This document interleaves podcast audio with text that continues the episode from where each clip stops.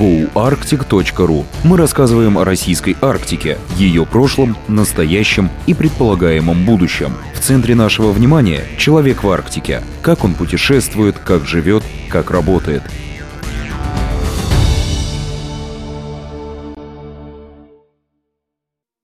Полярные оранжереи и зимние сады. Заполярье и растения.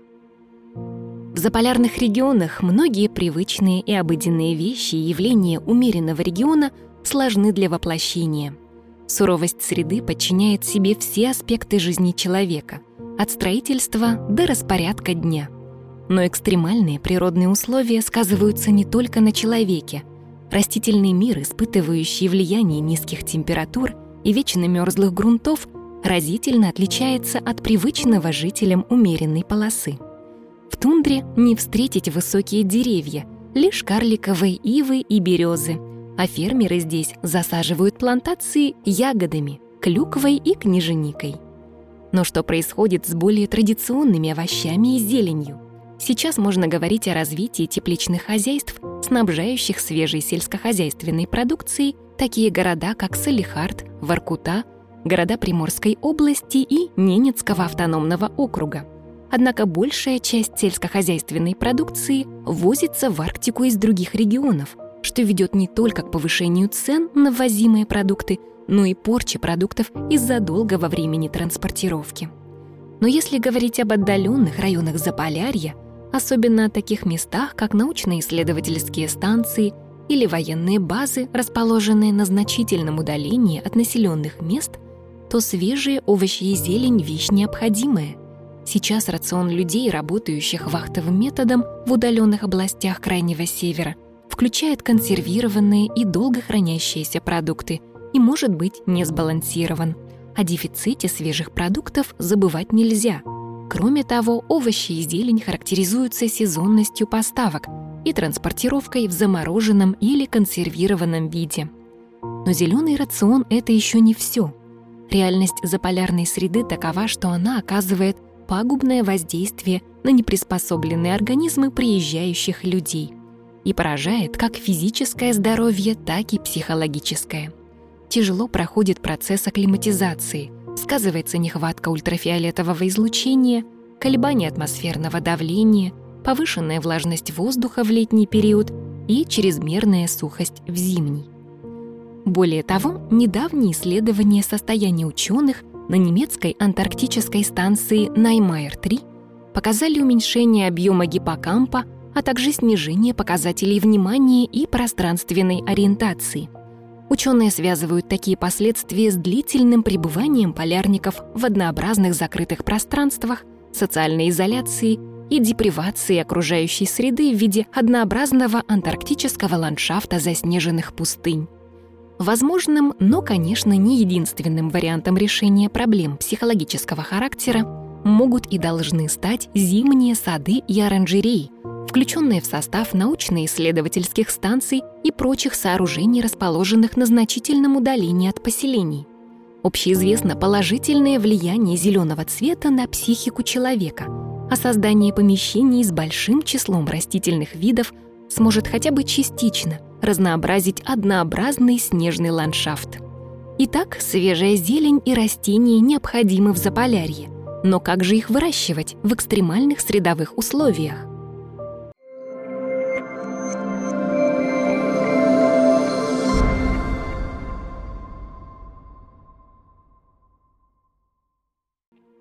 Что может предложить архитектура?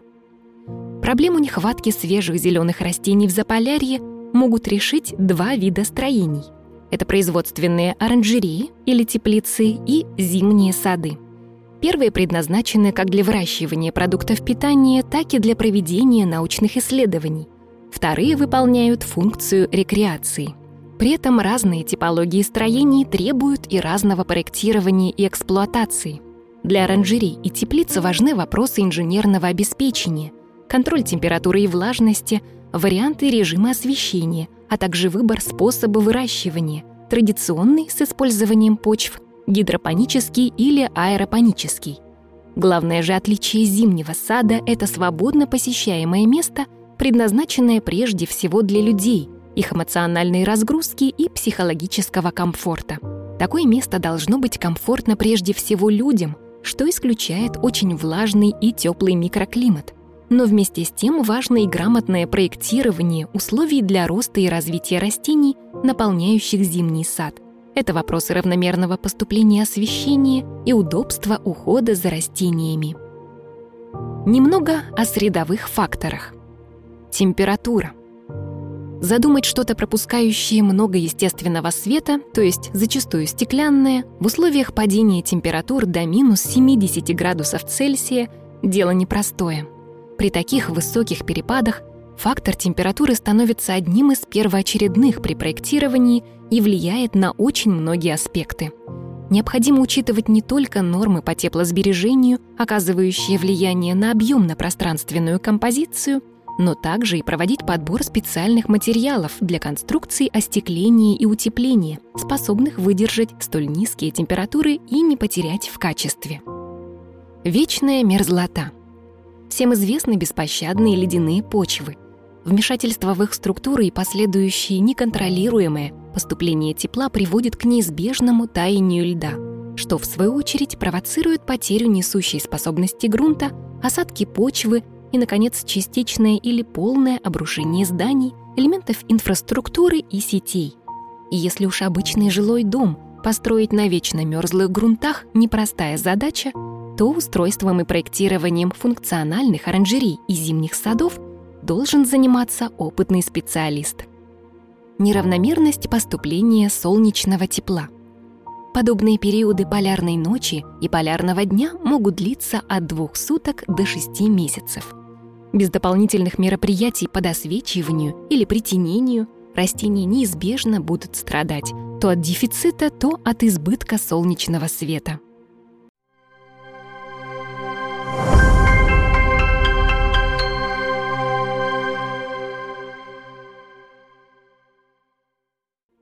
Существующие зимние сады и оранжереи Заполярья. Анкоридж, Аляска, США. Аляскинский ботанический сад. Небольшая одноэтажная оранжерея для нужд сада была сооружена в 2017 году. Ее площадь составляет 110 квадратных метров. Архитектор Тамас Дик. Главная конструктивная особенность – расположенный под углом витраж, поддерживаемый деревянной конструкцией. Он обращен на юг и оптимизирует получение максимального количества солнечных лучей. Из инженерных особенностей стоит отметить подземную гидравлическую систему отопления и охлаждения, которая помогает регулировать внутреннюю температуру круглый год, что увеличивает время посадки. Кроме того, строение оборудовано энергоэффективными системами освещения и собственной системой водонагрева. Используется оранжерея как для выращивания теплолюбивых, неспособных расти в открытом грунте под воздействием арктического климата растений, так и для проведения лекций и семинаров и частично как рынок. По словам архитектора, оранжерея должна способствовать исследованиям, образовательным программам и проведению общественных мероприятий в ботаническом саду. Перлан, Рейкьявик, Исландия – Раньше это было обычное здание городской котельной, построенное в 1939 году и расположенное на холме Оскюхлит. Строение составляют шесть цилиндрических резервуаров с водой, расположенных вокруг центрального объема. Каждый резервуар вмещает 4 миллиона литров. Вода подогревается геотермальными источниками и используется для нужд сада. Однако не все резервуары заполнены водой. В одном из них устроен планетарий, а в другом — музей восковых фигур. Интересной конструктивной особенностью является то, что стальная рама не только несущая конструкция, но также и трубопровод, проводящий горячую воду по всему зданию в зимнее время года, а в летнее время — холодную. Сверху здание перекрыто светопрозрачным куполом. На первом этаже расположен большой зимний сад. Его площадь 10 тысяч квадратных метров. Он используется для проведения концертов. Зеленое иглу. Нунавуд, Канада. Зеленые иглу — это проект теплиц, имеющих форму геодезических куполов. В них выращиваются овощи и зелень методом гидропоники и вертикальных теплиц. Проект был реализован компанией Growing Space. Реализация проекта в самой северной части Канады имела ряд особенностей.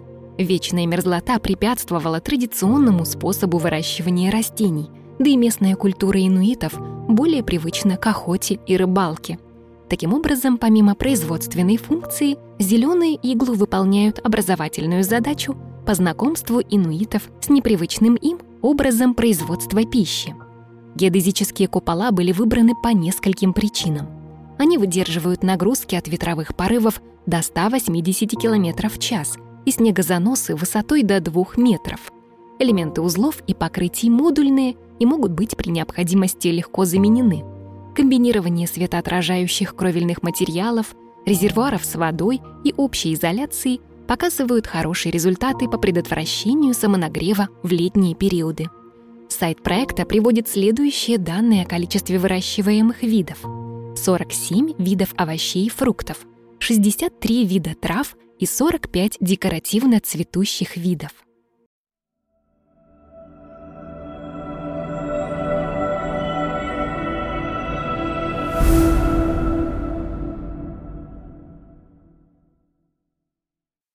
Отечественный опыт. Полярно-Альпийский ботанический сад-институт. Кировск, Мурманская область. Говоря об отечественных арктических оранжереях, невозможно не упомянуть о Полярно-Альпийском ботаническом институте. На его территории возведено два строения, вмещающих коллекции тропических растений и суккуленты. Одноэтажные здания спроектированы с классической скатной светопрозрачной кровлей, поддерживаемой стальными фермами и арками – Внутри действует система досвечивания. Филиал Института биологических проблем криолитозоны Сибирского отделения Российской академии наук, Якутск.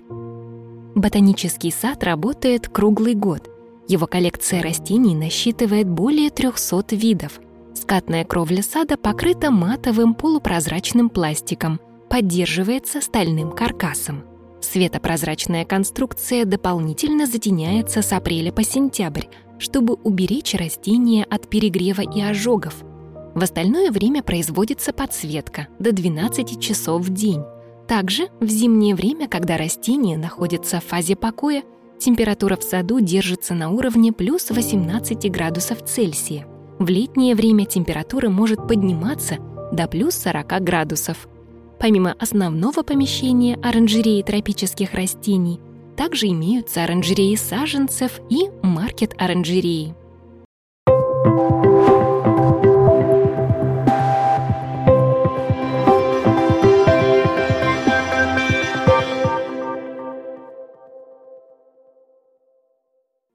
Антарктика.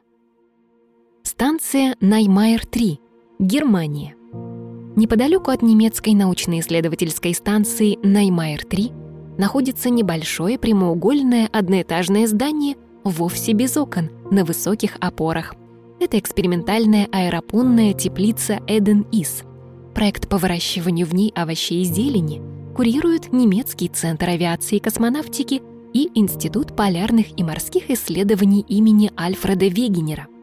Все работы направлены на разработку систем выращивания продуктов питания для Международной космической станции и будущих космических аппаратов и планетарных аванпостов.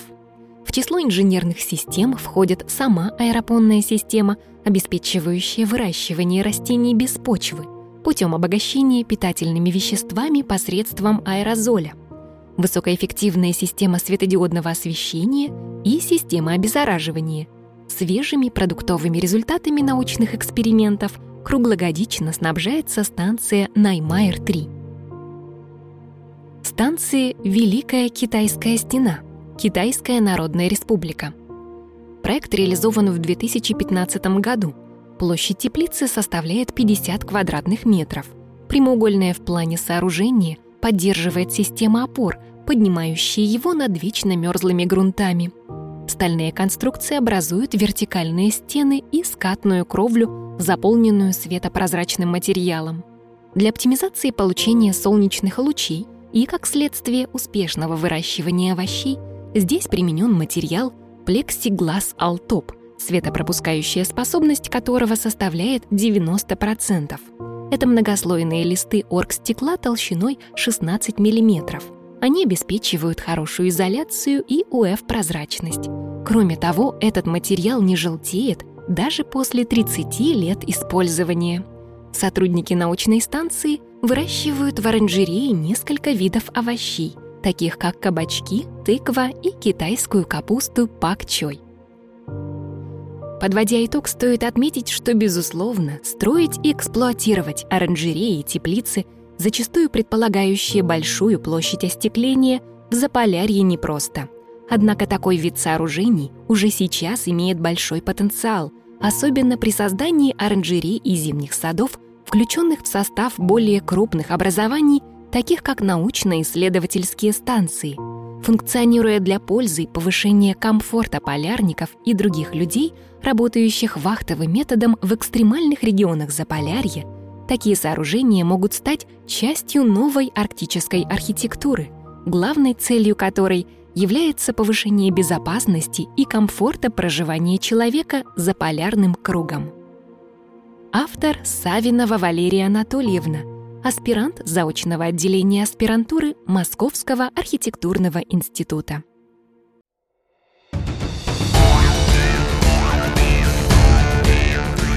Слушайте наши выпуски и читайте новые статьи на goarctic.ru. Портал ведется проектным офисом развития Арктики.